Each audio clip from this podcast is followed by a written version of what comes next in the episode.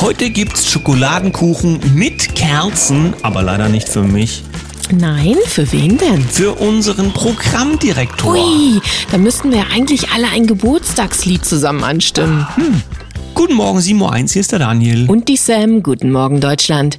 Guten Morgen in die Welt. Aber vielleicht fluten wir einfach die Kommentarspalten mit guten Wünschen für unseren lieben André, der sich ja jetzt um die Herzwelle432.com kümmert, damit sie ein ordentliches Programm bekommt.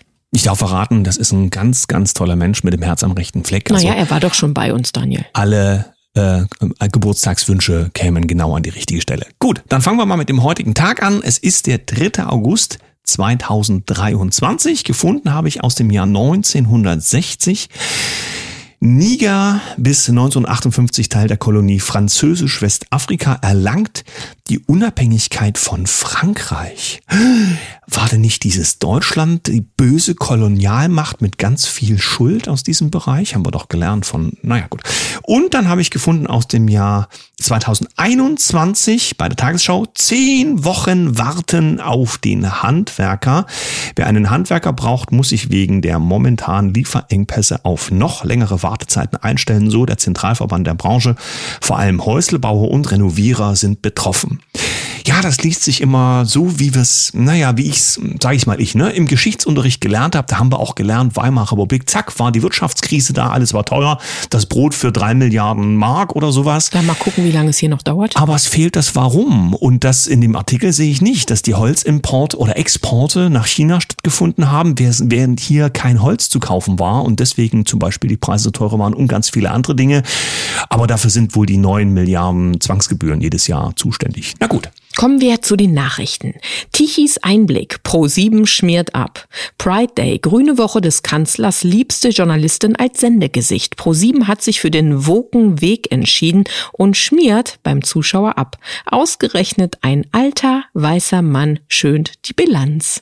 Jetzt kommt eine Nachricht, mit der wollte ich eigentlich die Sendung beginnen. Du weißt schon, so Abteilung was Lustiges.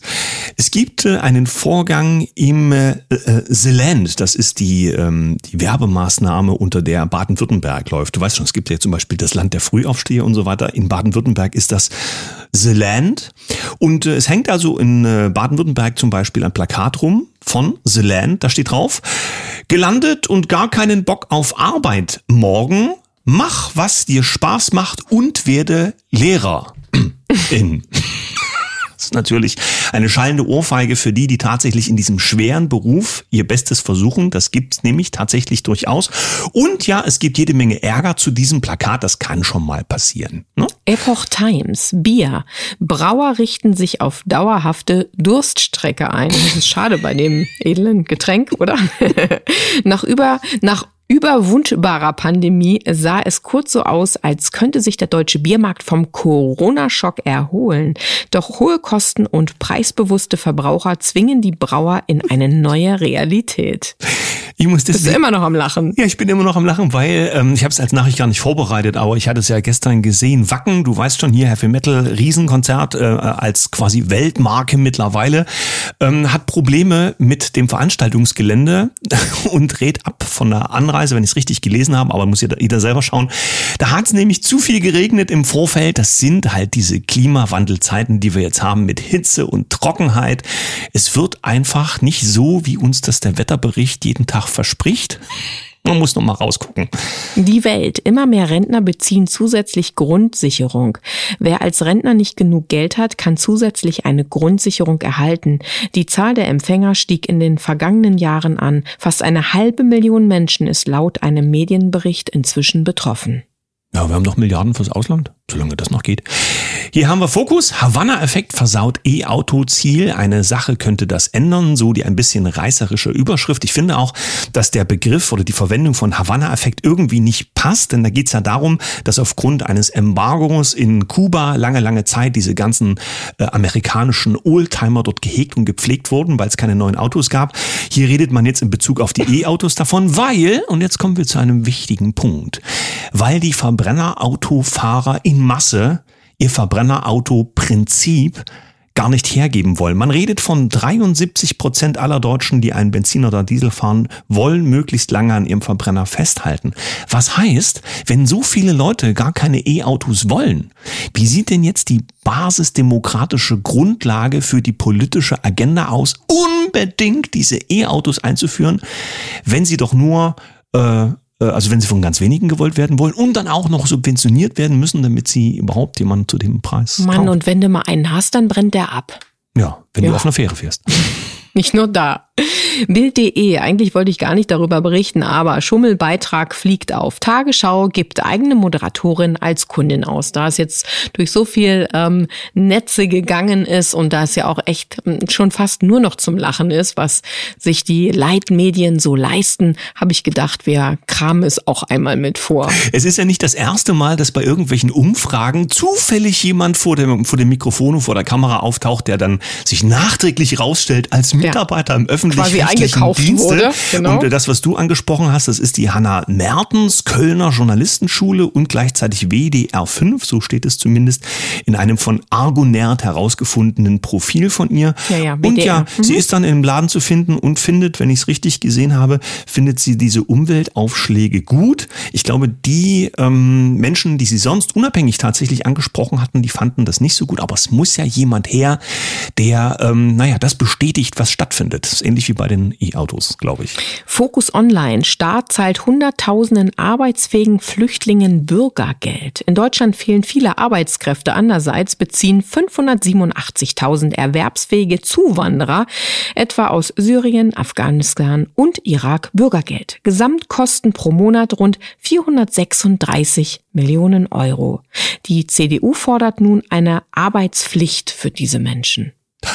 Naja, aber dann sind sie ja trotzdem erstmal hier und dann kann man ja mal gucken, wie es dann weitergeht an der Stelle. Mittlerweile. Und sie haben ja auch Familien, die dann ja. mit müssen. Ne? Rheinische Post, immer weniger Frauen und Männer wollen zur Bundeswehr. Also mal eine ganz klare Ansage an die Rheinische Post. Ja, also entweder man spielt hier die Agenda mit, dann kann man nicht nur schreiben von Männer und Frauen oder Frauen und Männer, sondern dann muss man gucken, wer alles auf die Toiletten der Bundeswehr passt. Und wer sich gerade wie fühlt. Ja, und äh, das, heißt, das kann man nicht so unterteilen. Also jede Bewerbungsanfrage muss ja mindestens dieses MWD zum Beispiel drin haben.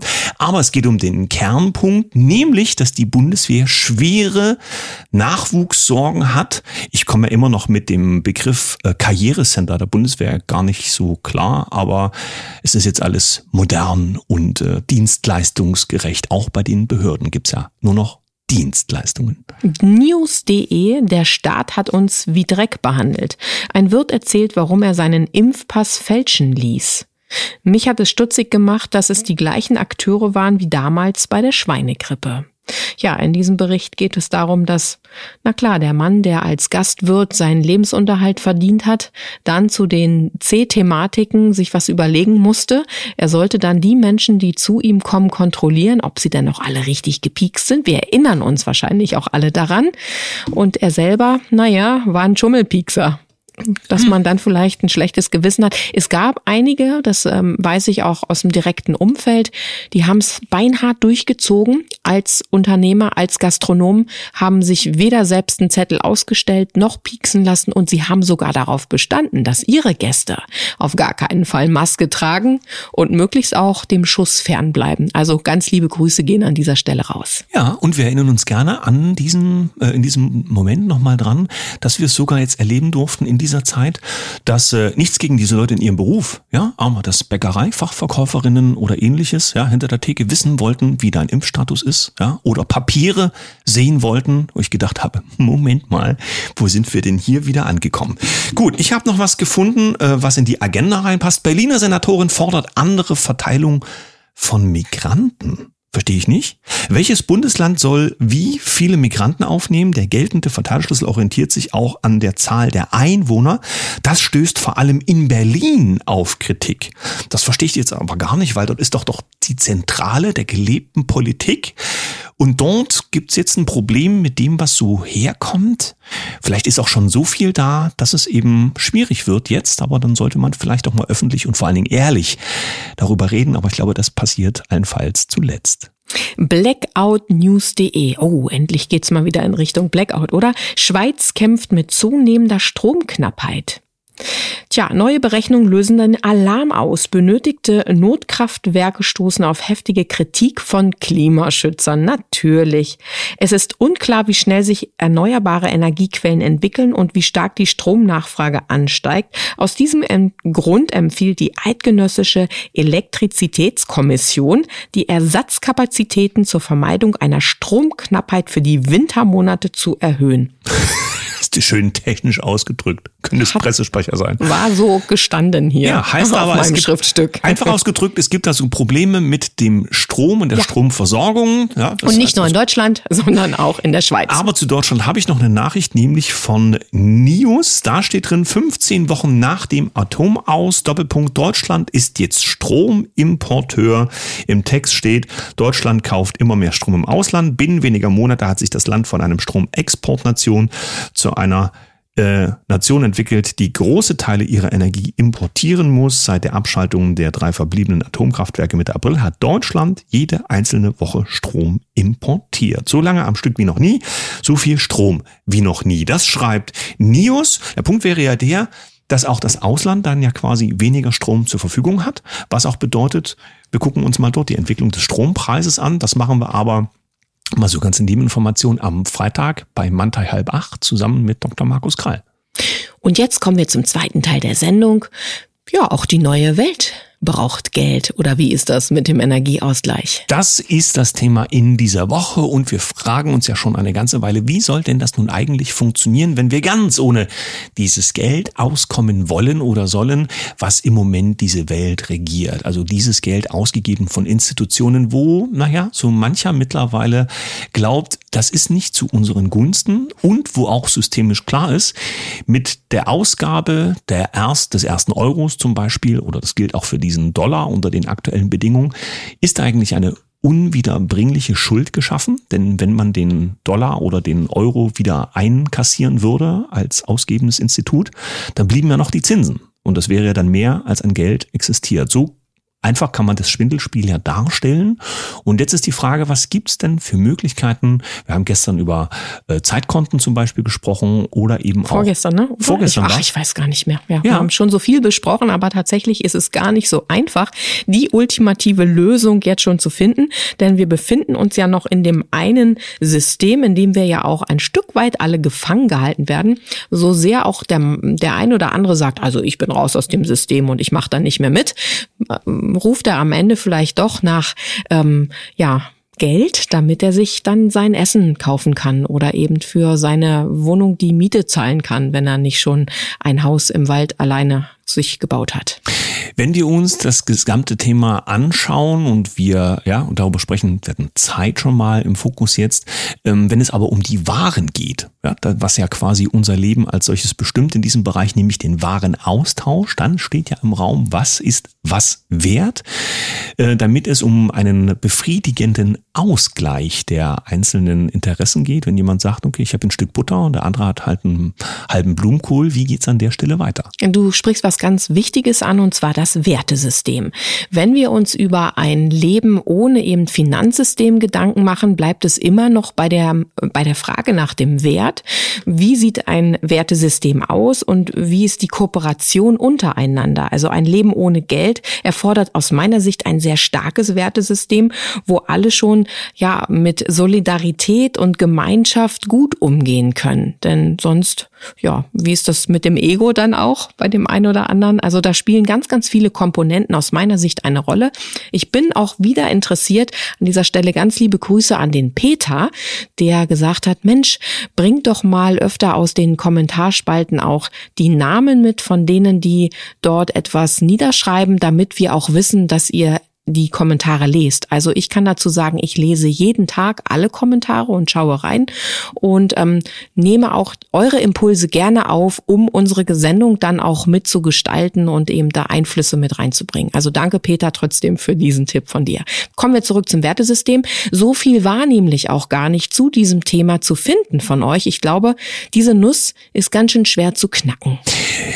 Wir denken über all diese Dinge ja auch nach und vor allen Dingen über unsere Erfahrungen in dem Zusammenhang. Guck mal zum Beispiel, ich bin ja DDR-Kind. Wir hatten früher. Du sagtest es bereits mehrfach. Wir hatten, nicht in dieser Sendung. Wir hatten früher bin ja im Plattenbau aufgewachsen, aber im kleinen Plattenbau, ne, nicht so diese ganz großen Dinger, ähm, gab es eine ähm, Hausordnung früher mit ähm, einem Reinigungsplan, wo es ja. hieß, da ist jeder Partei mal dran gewesen. Kenne ich aus meinem WG-Leben aus Hamburg. Also mhm, ja, allerdings eben vielleicht nicht unbedingt für die eigene Wohnung, sondern dafür zu sorgen, dass das Umfeld des Hauses dann entsprechend gereinigt, gereinigt und ähm, naja, umsorgt wird, so wie mhm. das in einfachen Tätigkeiten halt möglich ist. Schon da, glaube ich, gibt's immer mal wieder Probleme dahingehend, dass wenn es jemand einfach nicht macht oder wie auch immer, wie es dann an der Stelle weitergeht, wenn da alle Hand in Hand arbeiten, ja, jemand ist im Urlaub, jemand anders übernimmt, weil es abgesprochen ist und so weiter, dann ist das alles schön, aber es müssen alle Rädchen im Getriebe sich mitdrehen, sonst funktioniert das eben alles nicht.